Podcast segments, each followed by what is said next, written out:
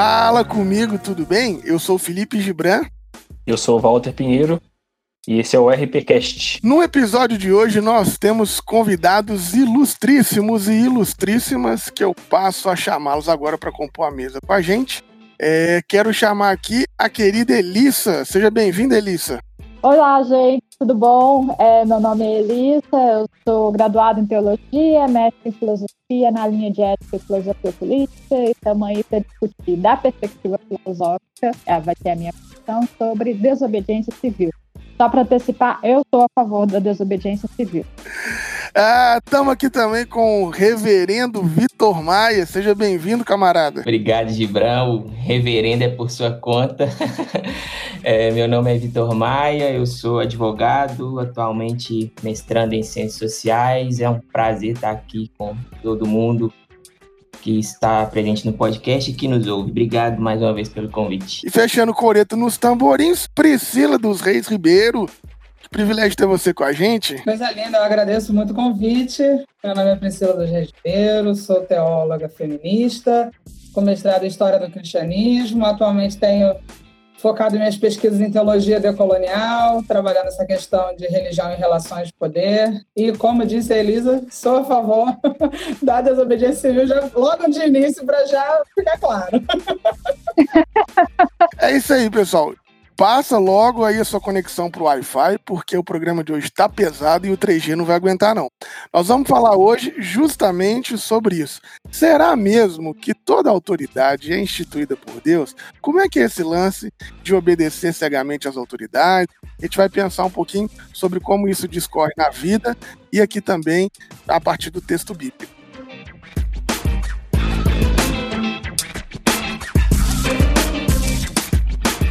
Bom, falando de desobediência civil, Elissa, como é que você é, organiza, como é que você define essa ideia aí da, da desobediência civil? Acho que o primeiro ponto que a gente precisa ter em mente quando fala de desobediência civil, e que acho que a primeira coisa que vem na cabeça de muitas pessoas que não entendem muito, principalmente, é a confusão entre desobediência civil e criminalidade.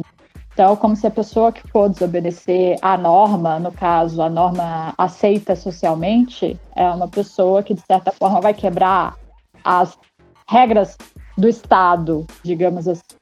Então, isso daí é uma, uma diferenciação que precisa ser feita. Uma coisa é a desobediência civil, outra coisa é a criminalidade. Não são a mesma coisa. Por um lado, né, importante que precisa ter em mente é que todo cidadão, a partir do momento em que. E cidadã, claro, né? Todo momento, todo cidadão e cidadã que estão numa situação de, de pertencimento a uma organização política, né, eles têm sim essa abertura né, para é, contestar a lei, contestar a norma, discordar dela e a melhor forma de fazer isso, de modo que ganhe atenção do centro estatal, que é o governo, é por meio da publicidade, digamos assim, né? É publicizando essa ação de contestação, que acaba caindo dentro dessa categoria que a gente chama aí de desobediência civil.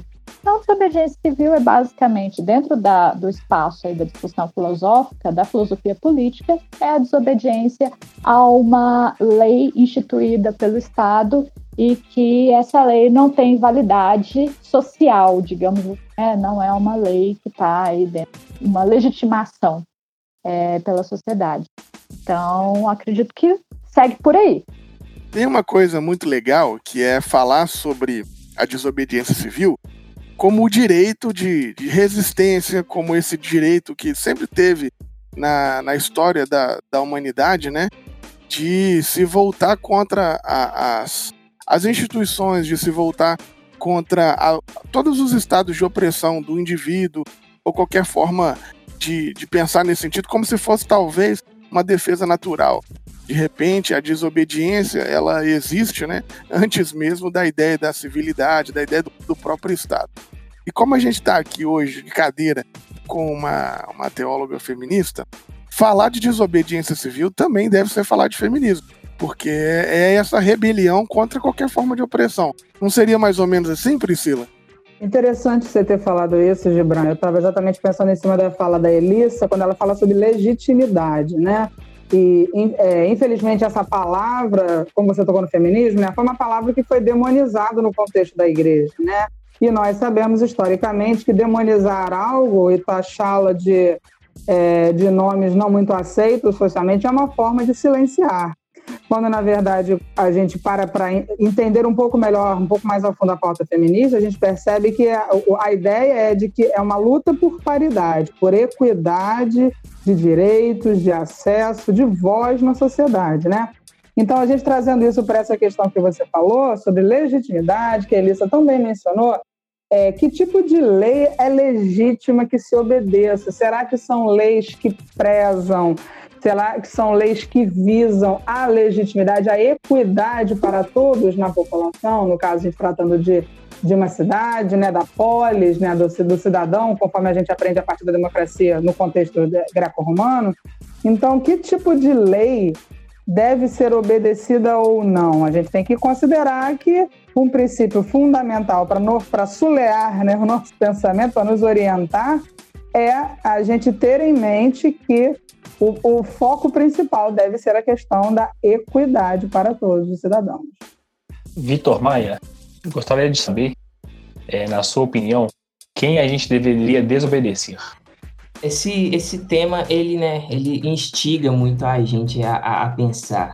É, falando uma perspectiva cristã, eu acho que a obediência ela é dada a Deus, né? É, eu acho interessante quando Jesus fala que toda autoridade me foi dada nos céus e na terra. Eu acho que toda é, autoridade que não seja essa, ela merece no mínimo o benefício da dúvida. Como é, Pedro bem disse, importa antes obedecer a Deus do que aos homens. Então eu penso que toda autoridade que não provenha é, de Jesus, de Deus, aí a gente vai discutir, né, quais que provém ou não, ela não só pode, como ela deve ser desobedecida. Ah, isso é fantástico. Ô Vitinho, só voltando aqui numa coisa, a gente pensando é, dessa questão da desobediência civil, e nessa pergunta aí do que o Walter te fez a quem a gente deve é, obedecer e tal, mas falando de desobediência civil, é inevitável a gente não a gente pensar no Estado, assim, né? Como é que se dá essas relações do Estado? Como é que se dá essa, essa ideia sei lá, desse pacto social para que a gente é, viva em comunidade? Qual que é essa definição de Estado, alguma coisa nesse sentido?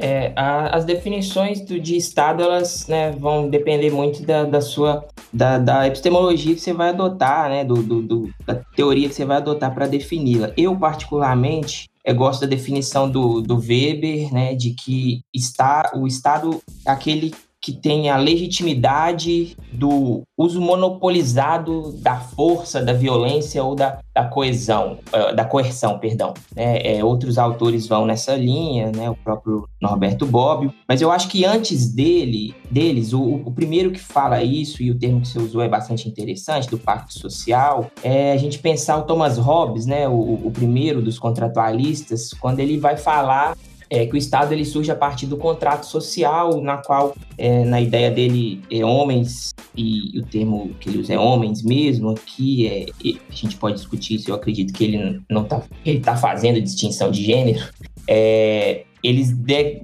decidem por livre e espontânea vontade ceder o uso é, de suas armas e concentrá-las num só ente que é capaz de monopolizar é, essa violência e garantir a vida de todos. Tanto que o próprio Hobbes coloca que o único momento onde esse pacto pode ser desobedecido é quando o Estado, que deveria garantir a vida, ele vai atentar contra essa vida. Este é o ponto né, onde Hobbes vai colocar que quando o Estado vai é, atentar contra a vida de alguém, é, é possível que essas pessoas elas se façam dessa violência para resistir, para se defender. Então, é, eu penso que a relação entre Estado e violência ela é, ela é íntima e a, a, desobediência civil ela vai começar daí, né? dessa, dessa necessidade de preservação da vida.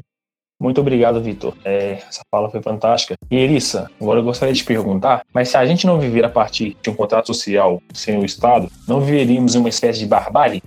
O contrato social, ele é, na verdade, uma construção humana, né? Assim como a própria questão do Estado é uma, ele não existe fato, né? Existe é aí o que tem que existir em corpo político, no caso do cidadão, do povo, uma espécie de equilíbrio entre as duas partes.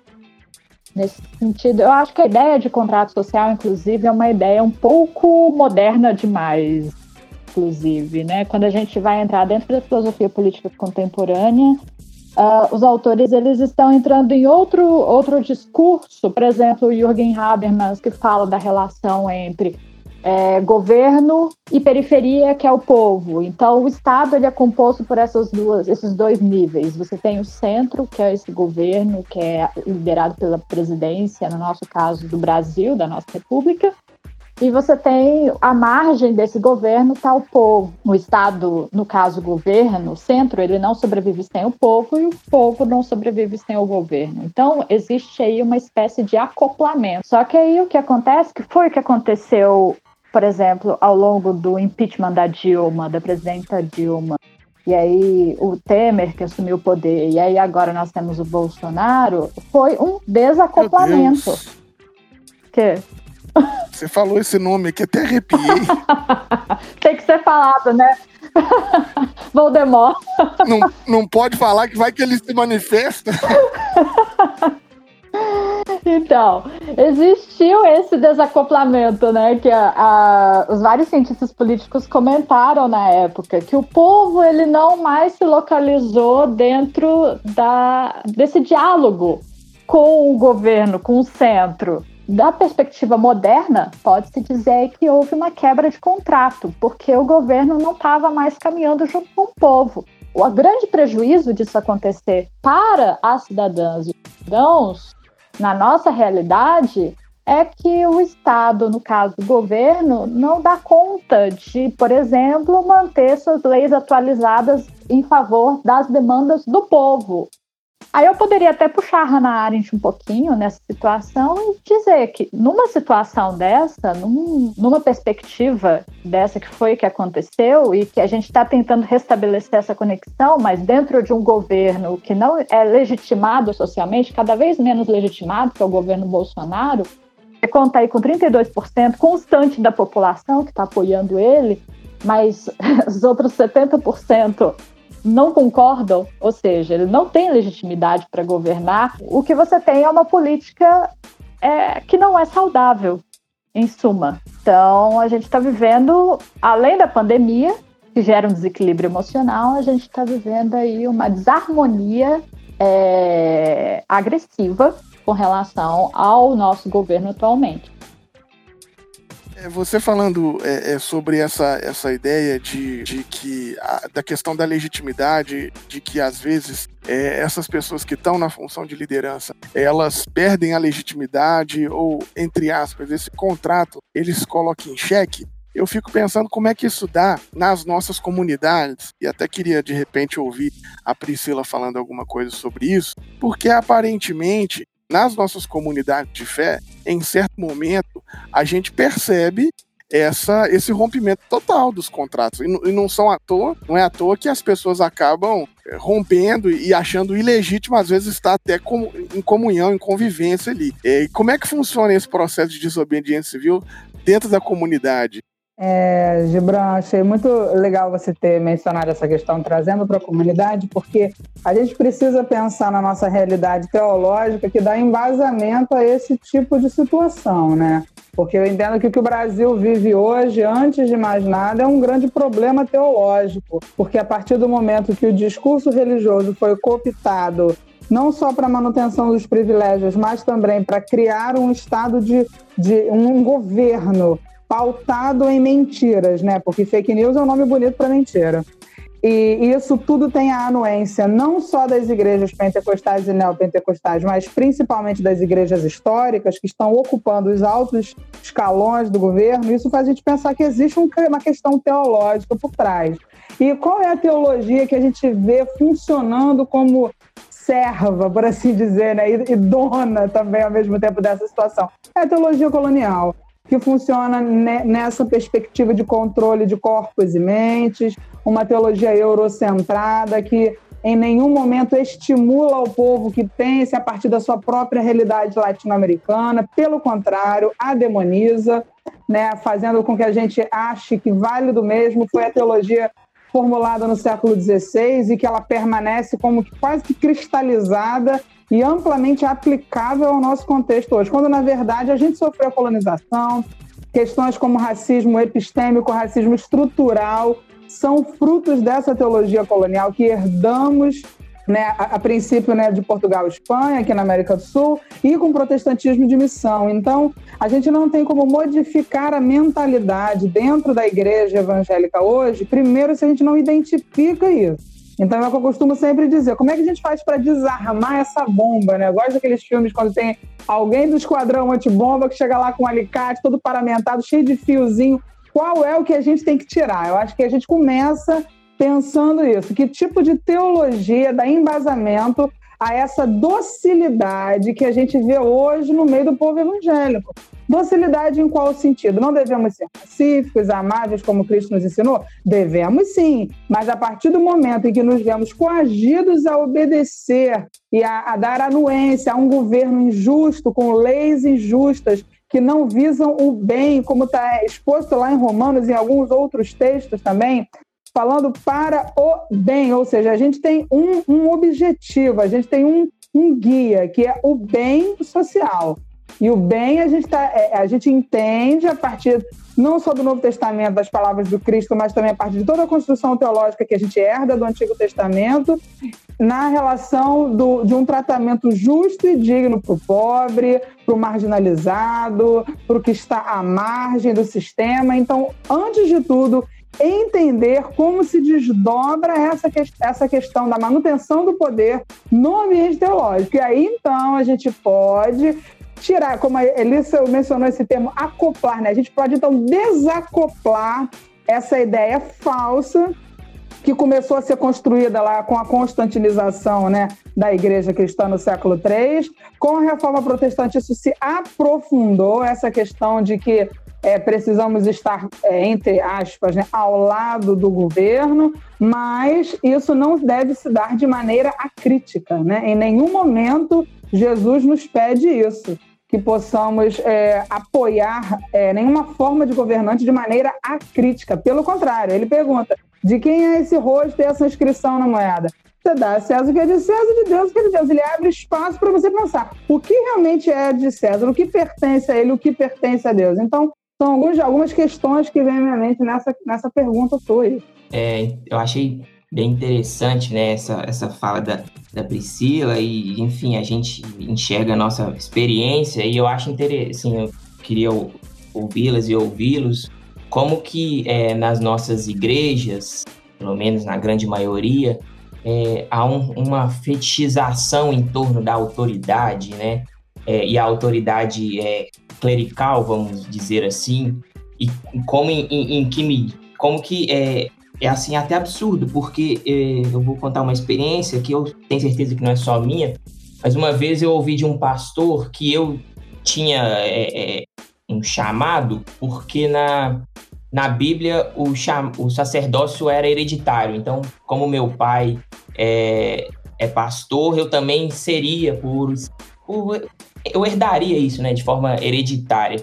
E como que isso acaba exatamente, né? Como que isso acaba contribuindo para uma, como a Priscila bem disse, uma cristalização dessa autoridade e a partir disso as igrejas acabam utilizando todo um sistema é, normativo, teológico para blindar e proteger a fala desses sacerdotes, né? Na qual é, há uma, uma inerrância, né? A palavra do, do pastor e aí a gente pode pensar quem são as pessoas que ocupam a figura do pastor, né? Em geral são homens brancos, pelo menos da, das igrejas tradicionais, é, e como isso acaba é, servindo de forma de colocar uma redoma em torno dessa palavra, dessa autoridade, que vai acabar auxiliando a manutenção de todo um sistema. E eu enxergando a, a, a experiência de Jesus, a gente não vê essa, esse, essa, esse compromisso né, dele com, com a autoridade, tanto clerical quanto política. Pelo contrário, o que a gente vê é, é, é total resistência e enfrentamento, né? Quando ele fala, aquele, até separei aqui em, em Mateus 10, em Marcos 10, esse texto também está em Mateus, quando ele fala, né, aquela célebre, não será assim entre vós, né? Os, os, as nações têm os governantes que a dominam, as pessoas importantes exercem poder sobre elas, mas não será assim entre vós. E como que esse não ser, a gente não vê sendo aplicado. O que se vê é total, é uma obediência cega e restrita a um projeto de poder e, e a um, uma formação clérica que não é que não é questionada de forma nenhuma. Pegando um gancho nesse no que o Vitor está falando, é, acho que vale a pena a gente dar uma olhada para esse texto de Atos, né, 4, onde ali no verso 19, Pedro pergunta para os que estão interpelando se ele é interessante isso, né? Pedro e João respondem, então, acho que estavam é, os impedindo né, de falar de, de, de, Cristo. Julgai se é justo diante de Deus. Então, aí nessa, só nessa sentença a gente tem muita coisa para pensar. Primeiro é a questão da gente ter é, ferramentas críticas para conseguir julgar se algo é justo ou não. E justo ou não diante de quê? Diante de Deus. Então, os princípios é, básicos que estão ali guiando a espinha dorsal do nosso pensamento, do nosso pensamento crítico e aplicado a qualquer área da vida, especialmente a questão política, como estamos falando agora, é a gente entender se algo é justo diante de Deus. Né? Então, isso faz a gente, é, é, de repente, até trocar a lente, trocar o óculos com o qual a gente está analisando qualquer questão. Né? A gente tem essas ferramentas, a igreja evangélica investe na, é, em fomentar um ambiente de, de, uma cultura de pensamento crítico, a gente aprende a pensar em termos de democracia, de cidadania nas igrejas. Entendeu? A gente aprende a, a ter discernimento para julgar o que é justo diante de Deus e qual é a vontade de Deus. Quando a gente vê lá o reino é de paz, justiça e alegria. Será que a gente entende os desdobramentos sociais disso? Fica aí a provocação. Gostaria de pegar um gancho na fala do Vitor, porque a gente tem algumas experiências bem parecidas nessa caminhada de igreja, de, de caminhada teológica, assim. E olha para você ter um exemplo. Quando eu tinha 17 anos de idade, eu me converti, eu fui para a igreja e tal. E aí um dia eu tava com uma missionária da igreja, aí eu falei assim, o pastor fulano de tal, não, eu falei, o fulano de tal tem que me dar um livro, sei lá. Ela disse assim: Não, ele não é, ele não é o fulano de tal, ele é o pastor fulano de tal. Se ele vê você chamando ele é, do nome dele e não pelo título de pastor, ele vai brigar com você. Então, essa questão do púlpito-centrismo, essa questão do sacerdote, da figura de autoridade, está enraizado tanto na nossa cultura que esse cara vira um super-herói. Ele se torna, tipo, o dono da igreja, mesmo que ele não fale isso diretamente. Então, eu gosto também muito da fala da Priscila, que todos esses problemas que a gente vê na sociedade, eles são sustentados por um discurso teológico, mesmo que embutido, né? Mesmo que velado. Gente, eu acho que tem uma palavrinha aí que está ligada a essa questão da autoridade, principalmente dentro das igrejas. É, a gente acaba meio que passando por cima dela, é, que é a questão da ordem, né? Então, a autoridade, no caso pastoral, ela muitas vezes se torna sinônimo de manten, é, da mantenedora da ordem, especificamente sendo assim, uma ordem que aparentemente o mundo foi criado por Deus com essa ordem X. Então, que a gente, no caso do cristianismo, a gente defender e os evangélicos costumam, né, é, aceitar de maneira muito assim, como a Priscila colocou aí, né, de maneira muito pacífica, muito até chega um pouco a entrar na ingenuidade quase. Então, é uma discussão que certamente vale a pena ser feita acerca disso, no sentido de como é que os evangélicos eles respondem a, a toda essa, essa esses acontecimentos políticos que desafiam a fé cotidiana né, e que a gente percebe que eles não respondem. E quando respondem é em favor da manutenção dessa ordem específica, muitas vezes. Que é, qual que é a ordem? É a ordem da família tradicional, pai, mãe, filhos, família, que a gente brinca, né, muitas vezes, brinca até na psicologia, que é a tal da família doriana. Então, e tem uma outra é, coisa da ordem também, por exemplo, é, proibição do homossexualismo, porque está escrito na Bíblia que não pode, né? E também acaba gerando isso daí por uma consequência muito séria, que é a opressão das minorias LGBTQ+, que é um, que são um, um, grupo representativo aí da, da discussão política, do debate público, e, e também acaba fomentando também certas atitudes, por exemplo, o própria, a própria questão da manutenção do patriarcado, que gera opressão sobre a mulher. E a mulher se sente como se estivesse coparticipando dessa ordem divina ao ser submissa a essa opressão, né? Aquela ideia, eu tive que me deparar com isso, infelizmente, na minha turma de teologia no início do semestre, que é a ideia da mulher virtuosa, que eu fiquei, pelo amor de Deus, isso ainda existe? E que realmente existe? e que é uma coisa assim assustadora. que não existe a ideia do homem virtuoso, né? Mas existe a ideia da mulher virtuosa. Eu brinquei com os meus alunos disso. Então, gente, o que é o homem virtuoso? E eles não souberam responder. Mas eles têm lá o ideal da mulher com a qual eles gostariam de se envolver e que é a, a cristã perfeita. Então, tem toda essa categoria da ordem aí que gera uma cascata de, de normas as quais os cristãos se sentem na obrigação de obedecer, porque isso daí pode levar a não obediência, ou seja, desobediência, pode levar a uma quebra da autoridade eclesial. No caso do pastor, como é que o pastor de uma igreja lida com uma questão da desobediência? É, ele leva para Deus. Uma vez que você está me desobedecendo, você está desobedecendo a Deus. E isso daí, Maquiavel já dizia isso. A pior coisa que o ser humano é, teme, mesmo assim, ele não teme tanto desobedecer a um presidente quanto ele teme desobedecer a Deus. A sensação de desobediência direcionada à quebra da relação com Deus é uma sensação de culpa muito pesada. É porque eu queria falar que, inclusive, essa fala da Elissa sobre a não participação, de maneira geral, dos, dos evangélicos, dos cristãos, nos debates públicos, se dá muito por um problema teológico, que a Priscila já, já ilustrou aqui.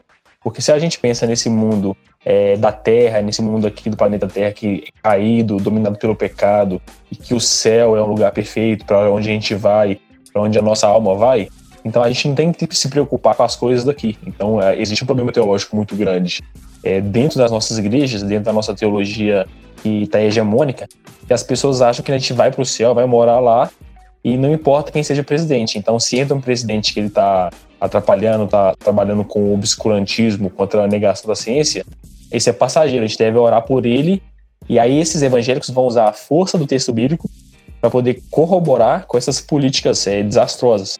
Então a gente deveria combater e, sei lá, e entrar na vereda do texto bíblico eu acho que o texto bíblico, se, é, se do, é, quando ele é lido literal, literalmente, assim, de uma maneira bem literalista, sem, sem levar em consideração o gênero literário do texto, é, o contexto histórico a que eles se referem, eles dão poder e autoridade, tudo isso, isso de absurdo que a gente vê, né? Porque nós falamos sobre várias coisas aqui, a estrutura do Estado, a estrutura do poder, a estrutura do domínio, é, e, e, eu acho que o nosso bate-papo foi extremamente rico, mas eu queria levar a gente para pensar sobre qual é a maneira como Deus, ou sei lá, como é, a redação da história do Primeiro Testamento, do Antigo Testamento, trouxe para nós essa ideia de Estado. E, e eu queria é, é, é, discutir isso com vocês, até porque eu acredito que eu posso estar errado e eu, eu gostaria que a gente pensasse. Mas eu não sei o que, que vocês pensam disso, mas na minha cabeça, em todos os momentos no, na Bíblia, aliás, vou até ser mais expansivo, seja no Novo, seja no Antigo, que se tem a ideia de Estado, ou de um governo, ou de alguma coisa nesse sentido, eu percebo o texto bíblico, colocando aqui entre aspas, uma hostilidade de Deus nesse sentido. Por quê? Porque eu vou pensando assim, lá, lá no Gênesis, lá no Gênesis 10, 11 e tal, quando os caras é, vão falar, talvez, o primeiro governo, tal do Nimrod, a primeira ideia, talvez o primeiro governo babilônico, ver aquele lance lá do Babel, dá-se a impressão ali que a gente está discutindo sobre é, essas estruturas de poder humano, e desde ali a coisa já descambou. Assim, quando houve é, uma caminhada para, entre aspas, formar um Estado, você já vê uma intervenção de Deus ali. Aliás, até uma, uma brincadeira que logo depois do dilúvio acontece esse rolê, fica a impressão que os homens juntaram um grupinho falando assim: ah, vamos lá no céu vingar de Deus. Não sei, mas isso aí é coisa para outro podcast. Mas a gente, a gente vai percebendo, por exemplo, a relação que se dá quando o próprio povo de Israel pede a, a, a, a Samuel um rei, e não sei se vocês já, já leram com atenção, a 1 Samuel é, 8, 11, na minha opinião, fala justamente do que a gente está vendo hoje. Entre aspas, Deus fala assim: olha, eles querem um rei, beleza. O rei vai colocar esses caras para trabalhar, vai colocar esses caras para ser escravo, vai colocar eles na frente da batalha, vai usar eles como cana, vai matar esses caras, vai matar os filhos de vocês, porque é isso que vocês querem. E, e o Estado e o poder é, só serve para isso. Então, não sei se eu estou viajando, mas a impressão que, que me dá é que a relação de Deus com o povo, desde lá do Êxodo, que libertou o povo lá do, do Egito, não era uma relação de controle, de, de governo central, de alguma coisa nesse sentido. Eu até suspeito que era uma relação de autogestão. Deus liberta o povo, tá ali no êxodo extremamente ao lado dos oprimidos, e ele quer que esse povo caminhe e aprenda a viver a partir da autogestão. Eu não vejo, nem no Novo, nem no Antigo, nenhuma caminhada né, do texto bíblico, nem mesmo de Jesus, para propor um governo eu vejo as coisas. Inclusive, olha que curioso. No Novo Testamento, quando Jesus vai embora, que os discípulos se juntam e resolvem fazer uma eleição para propor, para chamar um, um, alguém mais para fazer parte, né, para chamar um, outro discípulo, dá merda.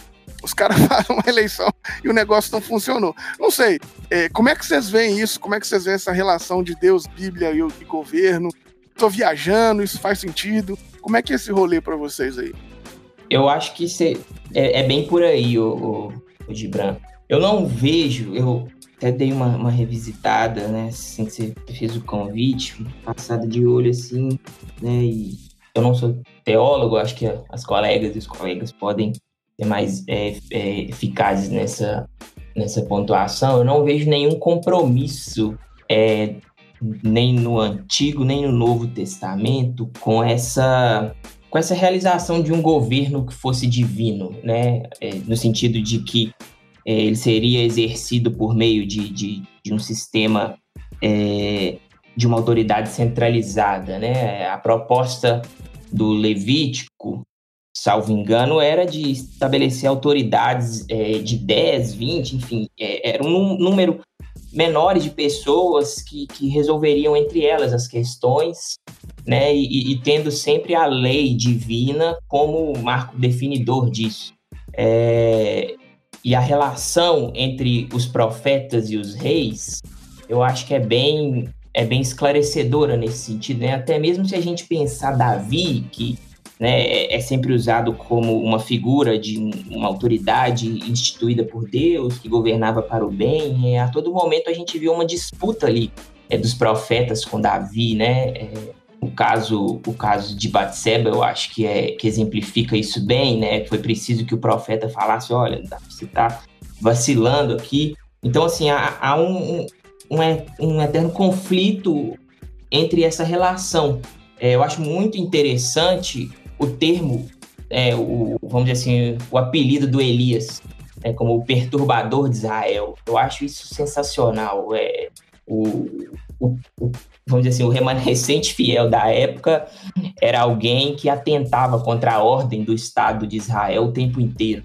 Né? Os, os exemplos do Novo Testamento, a gente pode é, discutir isso também, mas essa, essa, esse ponto aí é chave, quando Deus fala, olha, eu, a, o meu projeto não é estabelecer um rei entre vocês, né? eu, vou, eu vou ser o governo. Né? E, e, e, essa, vamos dizer assim, a, a Ruá, não sei se esse é o termo correto, ela, ela inspiraria o povo, né, que, que, que teria entre, entre eles pessoas que ajudariam nessa, nessa função de, de pastoreio, enfim, de cuidado em, em diversas funções. Então, é, eu não percebo é, essa, esse fetiche do, vamos dizer assim, o, o povo, ou deveria, né, do povo escolhido com autoridades governamentais muito de longe com o que se tem hoje, né? Essa, esse, esse fervor interno que cada crente tem em ter um presidente crente, né? Eu lembro desde o eu tenho 28 anos, quando o garotinho se candidatou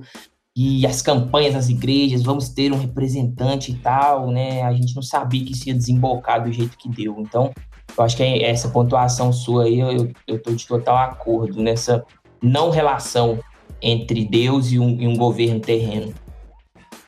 E tem uma coisa assim que eu acho que é, que é legal da gente pensar, é que é, talvez vocês consigam formular isso melhor que eu, mas a, a, a saída da sociedade, né, de um clã, uma sociedade tribal, para alguma coisa um pouco mais organizada, dos povos que estavam ali é, próximos né, a essa sociedade, a essas várias sociedades do Antigo Testamento, aparentemente para eles, essa ideia de um governo, de um governante ou de uma junta, poderia significar inclusive uma segurança. O que na minha cabeça é justamente isso que, é, que, vai, que, que, que vai fazer com que Deus diga: Olha, Samuel, eles não estão rejeitando a você, eles estão rejeitando a mim.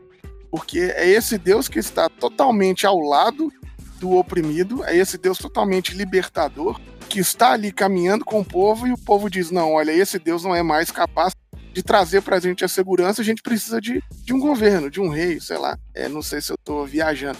Mas você falou um negócio legal, que são o lance dos profetas, e é, a gente, quando lê a Bíblia, talvez a gente romantiza demais, ou romantizaram a Bíblia demais pra gente, mas a gente não percebe que todo o trabalho dos profetas é um trabalho de desobediência civil, e que se fosse hoje, né, seria o que a gente chama de militância, porque é ir pra rua, é, é botar o dedo na cara de não sei quem, é falar sobre alguma coisa.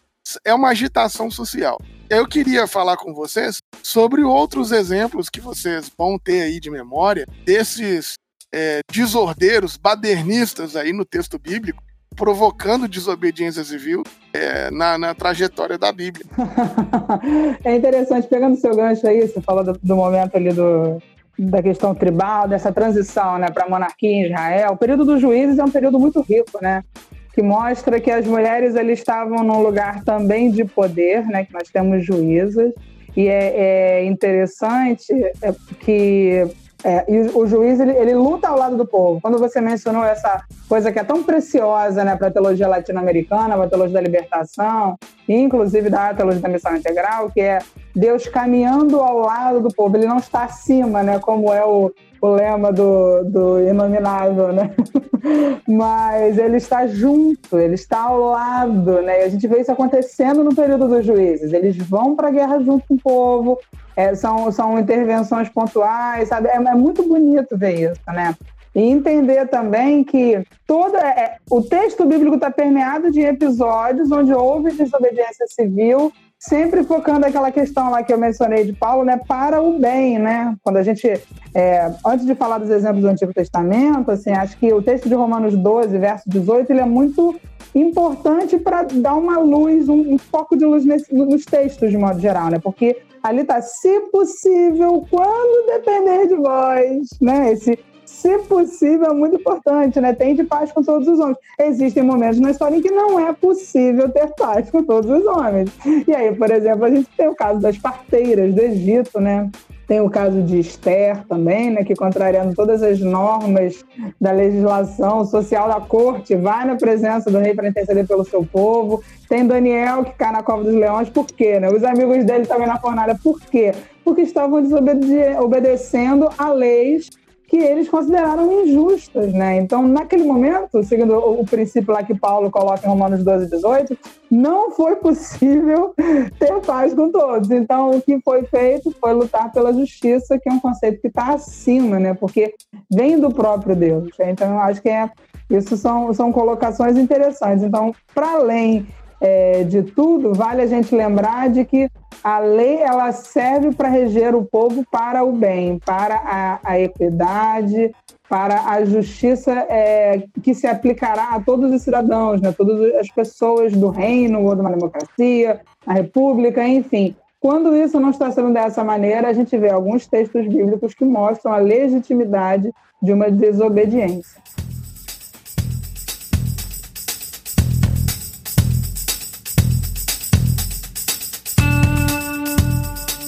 Pensando aqui, é, nos exemplos que eu tenho mais claros do Novo Testamento, porque do Velho Testamento a Pri e o Maia já abordaram bastante. E quando eu penso no Novo Testamento, principalmente a partir da morte de Jesus, no cenário apostólico, eu acho que todo cristão, acho que todo mundo que se converte e começa a seguir o Jesus na caminhada apostólica, todo mundo é um desobediente civil, porque a pregação do evangelho no Império Romano é proibida, é, tanto pelo Império, tanto pelo, pelas sinagogas judaicas. Então todo mundo que é convertido está desobedecendo de alguma forma. Alguns são desobedientes de uma forma mais agressiva, outros de uma forma menos agressiva. E tem um texto em Atos 17, 6, que eu gosto muito, é um dos textos mais favoritos da Bíblia, assim, um versículo. Eu vou até tatuar um dia, que ele fala assim: Estes que têm causado um transtorno no mundo agora chegaram até aqui. Ou seja, os cristãos, eles eram conhecidos por aquelas pessoas que chegavam nas cidades e bagunçavam toda a ordem social. Porque a mensagem do evangelho, ela transtorna a ordem social.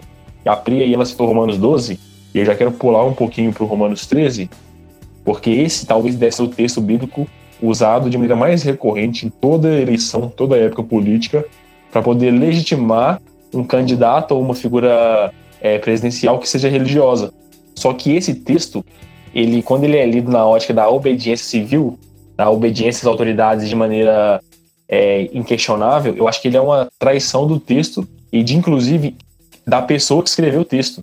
Porque o próprio apóstolo Paulo, que escreve sobre a obediência, sobre a sujeição às autoridades, ele está desobedecendo o texto, porque ele é um cristão.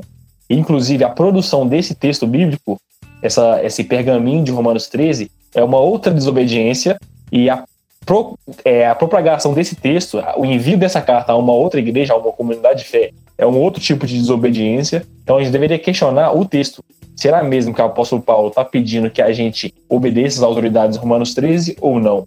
E aí vocês discutem isso aí. É, só um, um, um parênteses bem rápido, Walter. É, o pessoal esquece que Paulo escreveu muitos dos textos dele preso, né? E ninguém vai, vai preso por obedecer. Né? Assim, é, é de uma. Vou, vou dizer de um equívoco, né? Para não ser mais rígido. É de um equívoco muito grande é, esquecer desses pontos, né? como acho que todos os apóstolos, salvo engano, foram condenados é, por desobediência em, em, algum, em algum momento, por escolherem, né, como Pedro bem disse, obedecerem a Deus. Exatamente. Eu gosto de pensar que o Espírito de Deus ele se revela a partir da desobediência e da rebeldia. Porque quando a gente vai pegando todo esse emaranhado de texto que vocês estão dizendo, houve alguma ação do Espírito de Deus na caminhada desses homens e dessas mulheres para fazer com que, de fato, eles se rebelassem contra aquela ordem que estava posta. Tem que matar as crianças. Não, não mata não, põe num balaio. Tem que matar as crianças. Não, não mata não, foge pro Egito.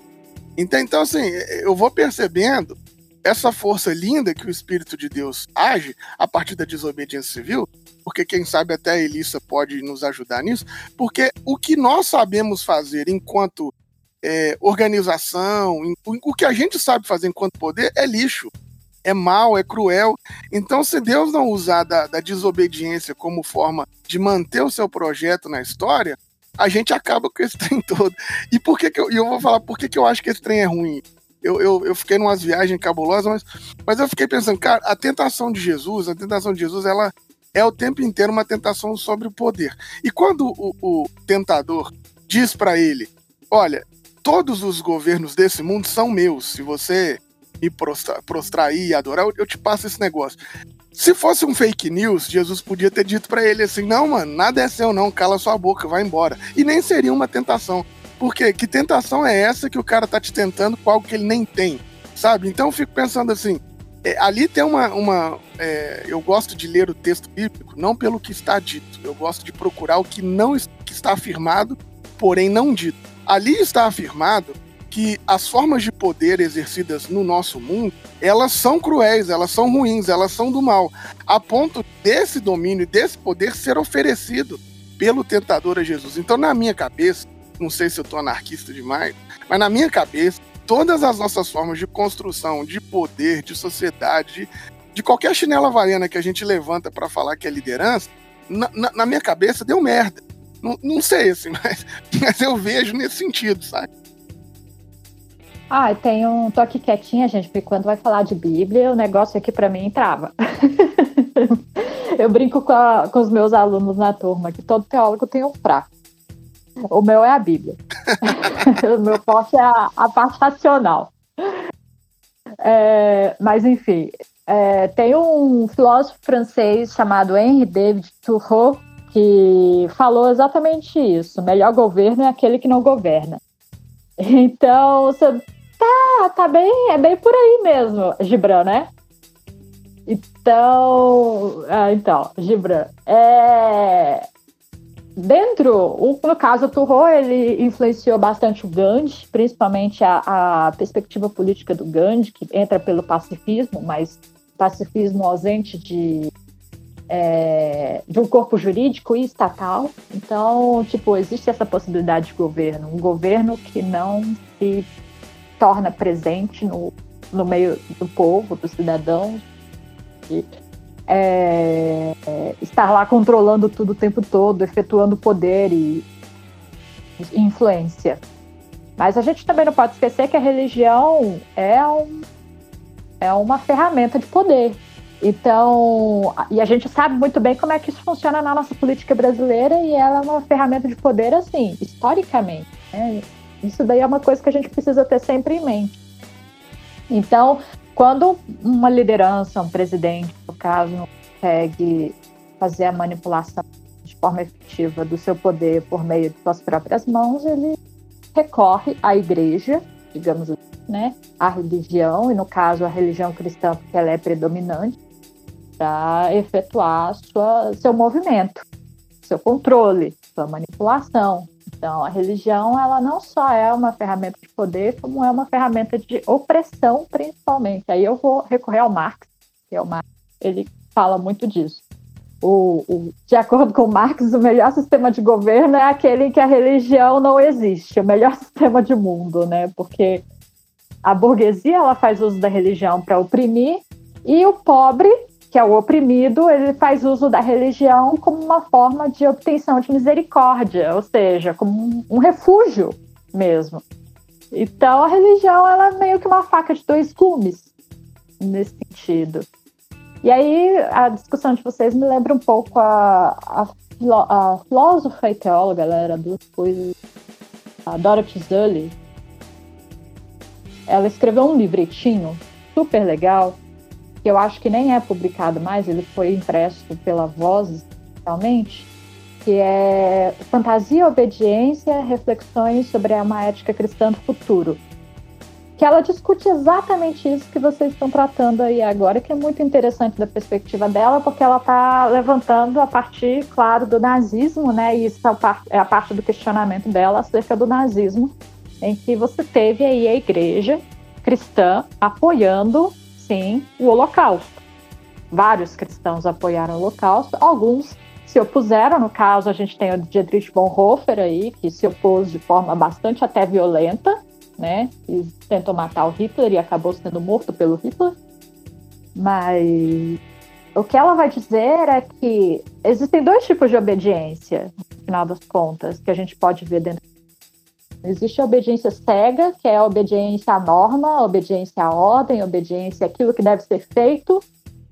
E existe a obediência à vontade de Deus, que não passa necessariamente pela via da liderança eclesial, mas que se trata de uma relação direta entre o crente e o próprio Deus, no sentido de reconhecimento da vontade de Deus, de saber o que, que Deus quer dele e para isso exige um nível, uma maturidade de fé muito, muito elaborada, muito bem desenvolvida, porque a gente precisa saber basicamente o que Deus quer de nós.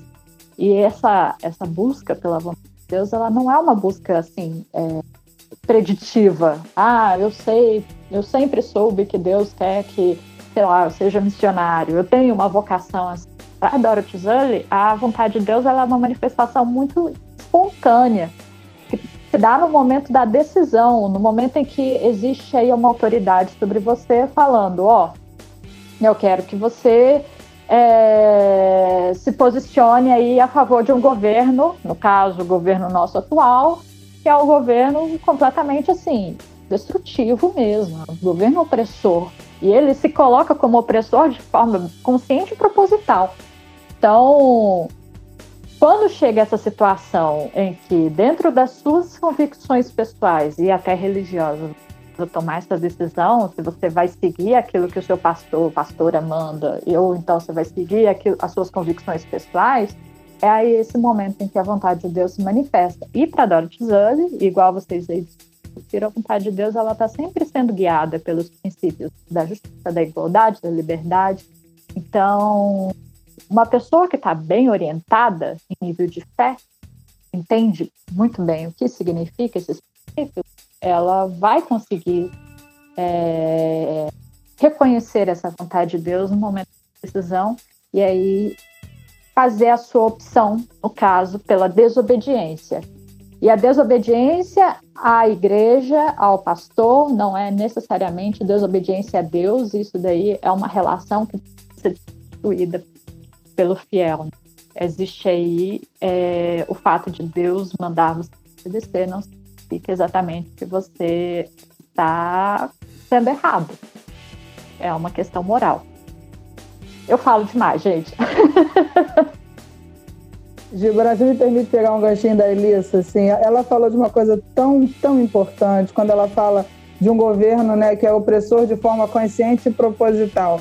Isso é uma das coisas que traz, que mais esmaga meu coração, ver que tantas pessoas que leem o mesmo evangelho que nós, o mesmo evangelho, a mesma Bíblia, é, se deixaram render por isso, por uma opressão consciente e proposital, sendo que nós somos o povo da ressurreição. A vida vence no final.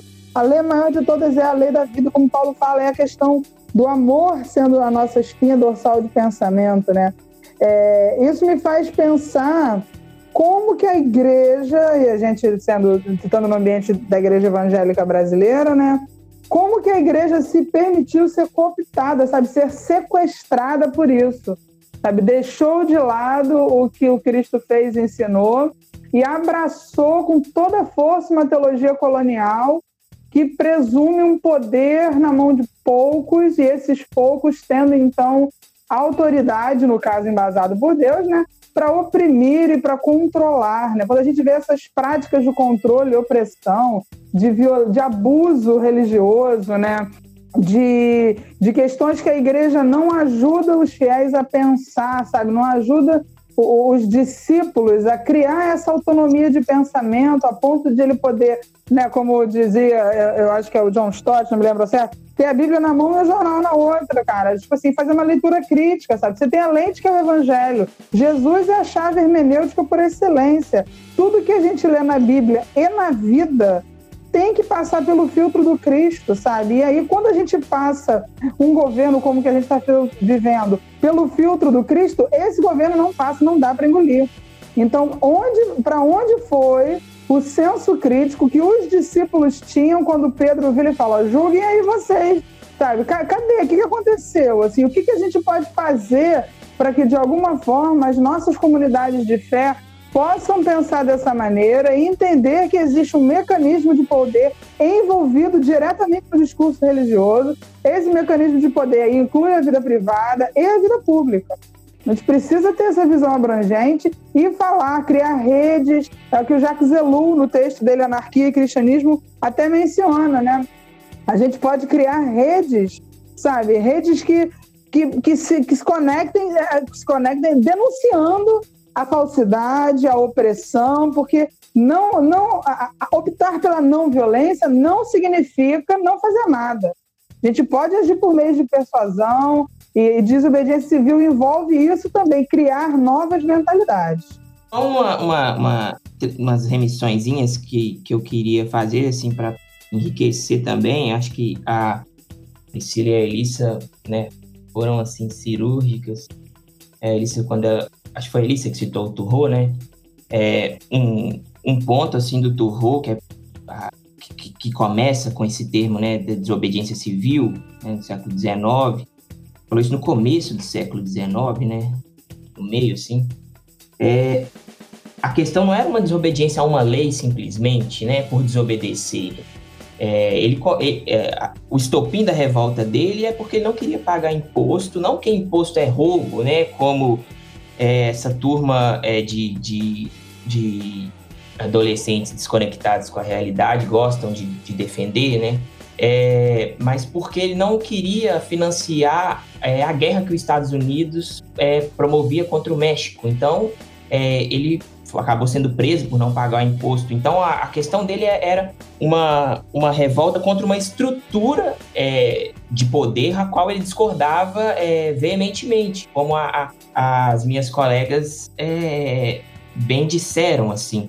E sobre né, um ponto que, que, que me que me chama a atenção, é, tem um, um, um, filósofo francês, o Gilles Deleuze, ele fala um negócio, tem uma entrevista dele no YouTube, você pode até procurar aí, é, a entrevista é curtinha, ele, o vídeo acho que chama O que é ser de esquerda, né? Não vou entrar nesse método, mas uma coisa que, que eu acho que é total cristã na fala dele é, é que ele fala que é impossível que exista um governo de esquerda porque a esquerda deixa de ser esquerda toda vez que ela assume o poder.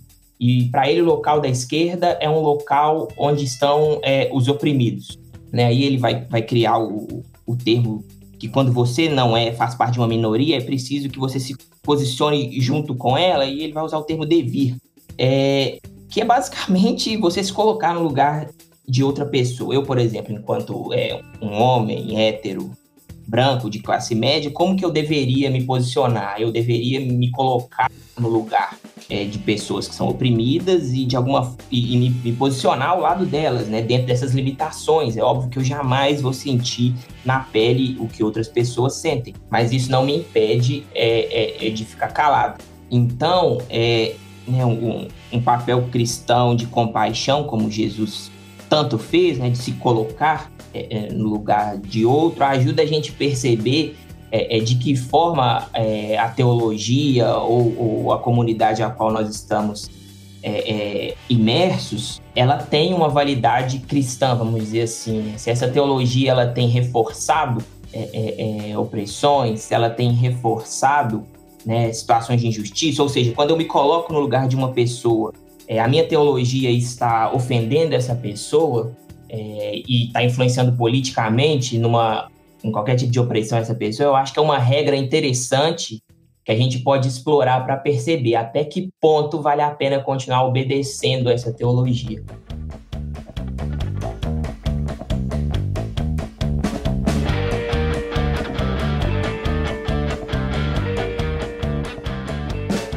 Pessoal, já, já para a gente caminhando para o final, eu, eu juro para vocês que eu nunca tive maior dificuldade de entender na vida como é que a igreja apoiava o nazismo. Eu, eu, sério, real. Eu não conseguia materializar isso. Isso não era uma ideia plástica na minha cabeça. Até o famigerado governo que assumiu em 2018, que agora faz todo sentido para mim. Eu, eu, eu passei a entender é, é, com, como esse apoio ao nazismo é, deve ter ocorrido diante disso que a gente vê aqui no nosso país. É triste esse rolê, né? Mas é, é, essa coisa caminhou assim. Muitos de vocês falaram aqui, foi, foi citado aí o Elu, o Turro, e, e, aí eu queria que de repente a gente caminhasse para o final, citando é, essas figuras que a gente conhece da, da desobediência civil, que está aqui dentro desse nosso universo, quem sabe até não só também do nosso universo é, da fé cristã, mas mundialmente, é, para a gente, quem sabe, encerrar aqui trazendo essas, essas, essas figuras ilustres. E aí eu queria começar com uma delas, que é Jesus Cristo, né? Uma figura ilustre da desobediência civil. Mas aí quem, quem que vocês lembram aí da perspectiva da desobediência? Então, eu gostaria de, de falar rápido, para pegar um gancho na fala das meninas, de que desobedecer é, e de que criar paz, tentar criar vínculo de paz, de amor, não é necessariamente aceitar tudo. Isso é muito é legal, porque nas últimas semanas, com, com o caso lá do João Marcos e do George Floyd, é, a gente viu várias manifestações é, bem agressivas no, nos Estados Unidos, né? E aí pastores brasileiros foram para suas redes sociais para poder usar a figura do Martin Luther King como se ele fosse um pacifista passivo que não fazia nada e que a gente não poderia revidar. Estavam até tentando deslegitimar as ações é, do povo negro norte-americano. E aí tem uma foto do Luther King, que é uma dessas figuras que mais me impressiona, essa desobediência civil, é que ele está em cima de um carro e tem um tanto de policial querendo prender ele. Ou seja, se ele fosse tão pacífico assim, ele teria se entregado, ele não estaria em cima de um carro tentando fugir da polícia. E quando a gente vai ler a biografia dele, vai é, ler a biografia das pessoas que estavam ao redor dele, a gente sabe que eles não queriam se entregar, não era legal ir para cadeia. Eles, iam, eles manifestavam, eles iam para a rua reivindicar os seus direitos e sempre dava confusão. Inclusive a morte de Luther King, ela gerou uma onda de violência e de revolta gigantesca nos Estados Unidos que foi muito maior do que essa que rolou em Minneapolis agora. E aí eu acho que a figura que eu queria citar era o, o Luther King como um ativista prático e a outra seria um teórico, que é o Lev Tolstói, que é um cara que vai falar sobre essa desobediência civil a partir da experiência dele na União Soviética, na Rússia, né? Em que ele vai, ele tem uma experiência muito grande com a Igreja Ortodoxa Russa. Ele vai falar no livro dele uma confissão, que é como ele mostra os processos de fé dele, é que ele nunca conseguiu crer e ter uma fé convicta quando ele fazia parte da aristocracia russa, que eram os clérigos e tal. Mas quando ele foi é, conviver com os campesinos, com o povo pobre, ele viu que a fé tem uma força motriz muito grande de entender a realidade e de mudar a realidade. Então ele fala que ele começou a ter fé quando ele viu que é, com o povo pobre ele conseguiria desobedecer as, as, as os clérigos e a aristocracia para poder ter uma vida do, do, evangelho do reino de Deus. É, rapidão, só um, um, um parêntese é, para essa última coisa que você comentou, Gibran. É, só para é, ajudar o, o Walter, o, o Tolstói ele escreve antes da Revolução Russa, né? É, até chequei aqui, é, ele escreve na época do czarismo. Ele morreu em, em 1919, antes da Revolução Russa. Então, a questão dele não, é, foi 1800 e tanto. É, não era a União Soviética, mas é, o czarismo russo. Tem uma coisa que eu acho legal, que é a ideia de que foi falado aqui que a, a cunhar né, a, a desobediência civil foi o Turô, e talvez a ideia da não violência tenha sido o Tolstói, né? Agora, uma coisa que eu acho fantástica, essa ideia da não violência e tal. Mas veja, lá em Minneapolis, a gente aqui em Minas Gerais, Brasil, nós ficamos o tempo inteiro falando sobre desmilitarizar a polícia, que não sei o que, não sei o que. Cara, lá em Minneapolis, depois desse rolê que aconteceu, a população entendeu que não tinha que ter polícia. Não tem mais, os caras desfizeram a polícia lá. Eles estão pensando no que que vai colocar no lugar, mas a polícia lá acabou, meu irmão. Então, assim, eu, eu fico apaixonado com essas manifestações do povo que chega e fala: a gente não quer esse negócio aqui e não vai ter, acabou. Eu, assim, tô, tô. Lógico que o motivo é triste pra caramba, mas essa organização popular, velho, me dá arrepio. É a Marielle Franco, né, gente? Marielle Franco foi assassinada justamente por ser uma desobediente civil. né? Até agora a gente não sabe, porque assim, quem foram os seus assassinos, mas a gente já sabe que tem aí um grande dedo do governo aí no meio, né? Então, era ela era uma socióloga, né? Para quem não conhece, ela era uma socióloga formada em sociologia e trabalhou é, na política brasileira durante algum tempo aí, conseguiu se eleger vereadora do Rio de Janeiro, era filiada ao PSOL. Então ela era feminista e tinha uma defesa bem conhecida na comunidade dela em relação aos direitos humanos, vivia criticando e denunciando os abusos policiais na comunidade em que ela é, nasceu e viveu quase a vida toda. Então, até chegar o momento em que houve aí a, o silenciamento forçado, né? Que é o momento que o governo é, abafa do jeito dele, a maneira dele. Então ela foi assassinada e tá aí. O mistério.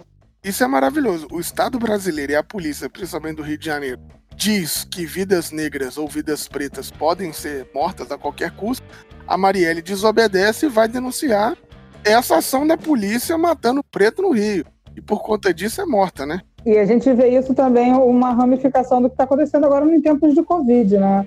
A, a, a parcela da população que está mais sofrendo com as consequências e morrendo são os pretos e pobres. Então, é uma necropolítica, como a, a Elissa muito bem falou, consciente e proposital, ou seja, é para ser assim. Então, um governo que faz uma, uma propaganda estimulando sabe, que fala e daí se a menor, o menor traço de empatia com um número absurdo de mortes, e a gente vê a situação de sucateamento da saúde pública e a própria animalização das condições de vida das pessoas em comunidades pobres, né? Então, se é, deparar com isso é muito é muito difícil você não querer ser, uma, ser um desobediente, sabe? Dessa dita civilidade, né?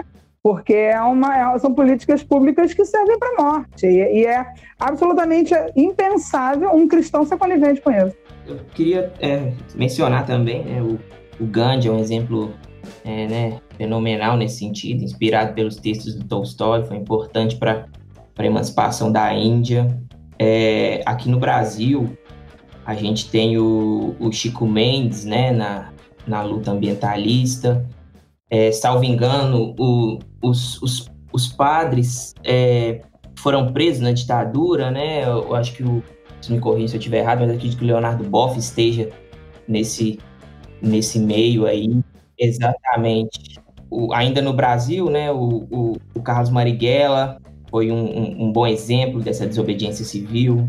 Frei Tito, Frei Beto, aquele povo, os dominicanos, né? Irmã Dorothy, é, a Angela Davis, né, que, que teve a que já deve já, já deveria estar no seu tempo de jubilamento, teve que voltar às ruas, como ela fez é, é, nas, nas décadas de 70 e, e 60, né? Chegou a ser presa. É, eu queria também deixar registrado aqui a, as populações que, brasileiras que vivem em ocupação, né? que, que resistem e desobedecem, e desobedecem a, a, a lei é, em busca de moradia. É, são populações consideráveis que vivem.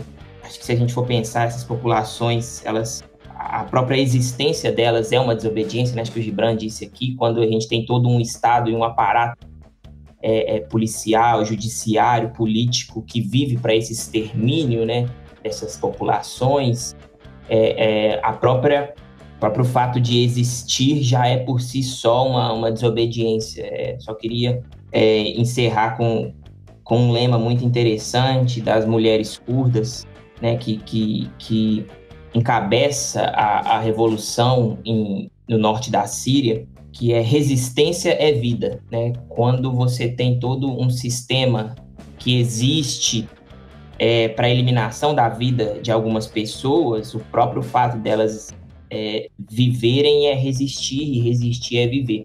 Então, é, acho que esses exemplos eles nos, nos ajudam a enxergar a história a partir né, dessas pessoas que vivem em opressão.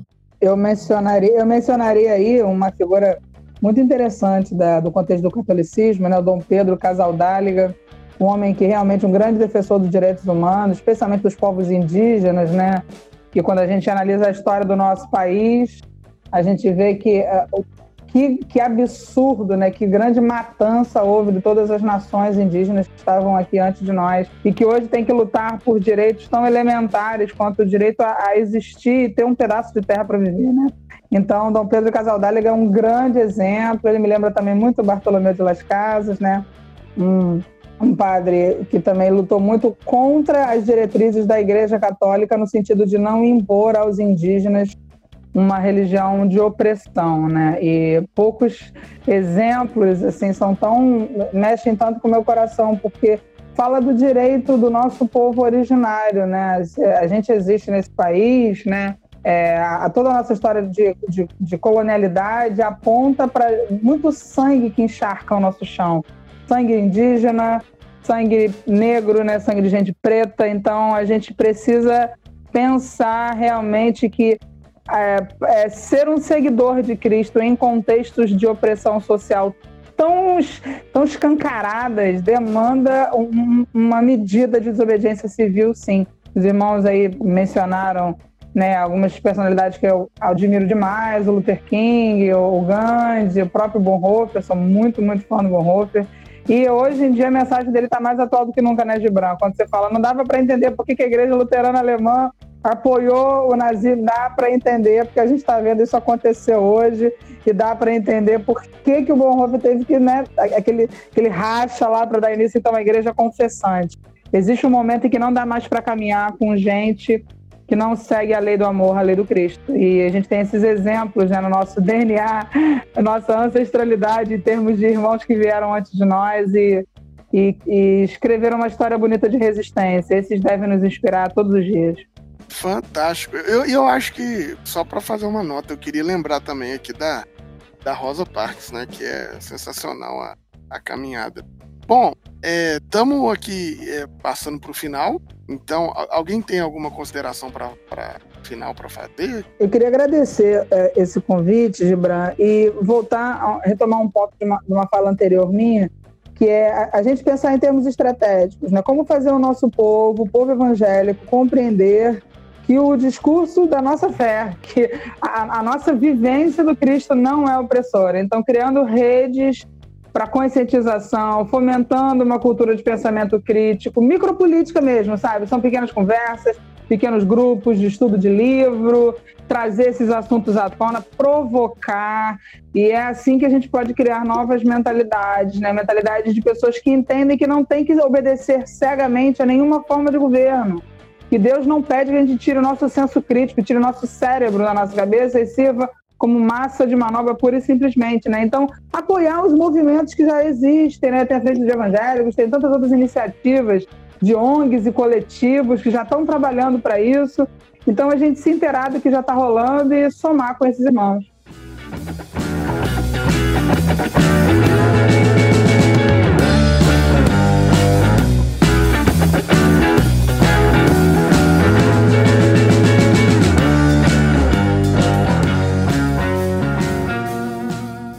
Então, galera, muito obrigado pela participação de todos vocês. Gibran, Elissa, Priscila e Maia. Esse bate-papo foi sensacional.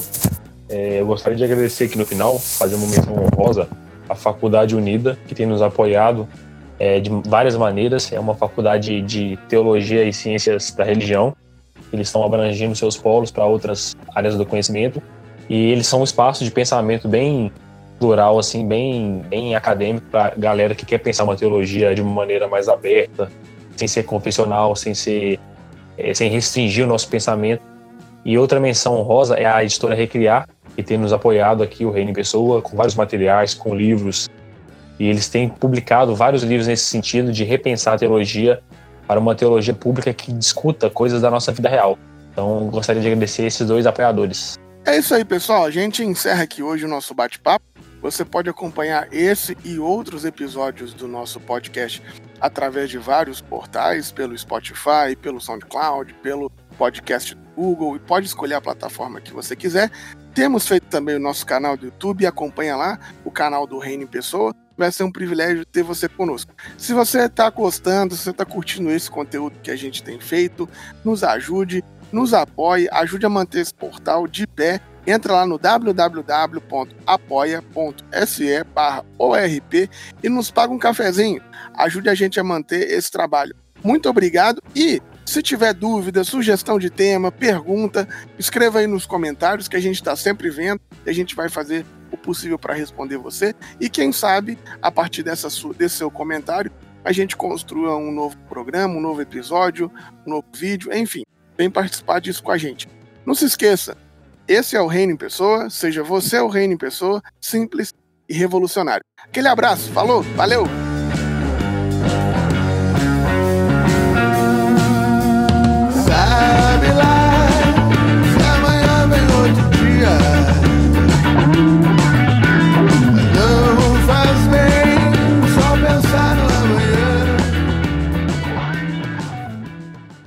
Esse podcast foi editado por Felipe Bubarelli.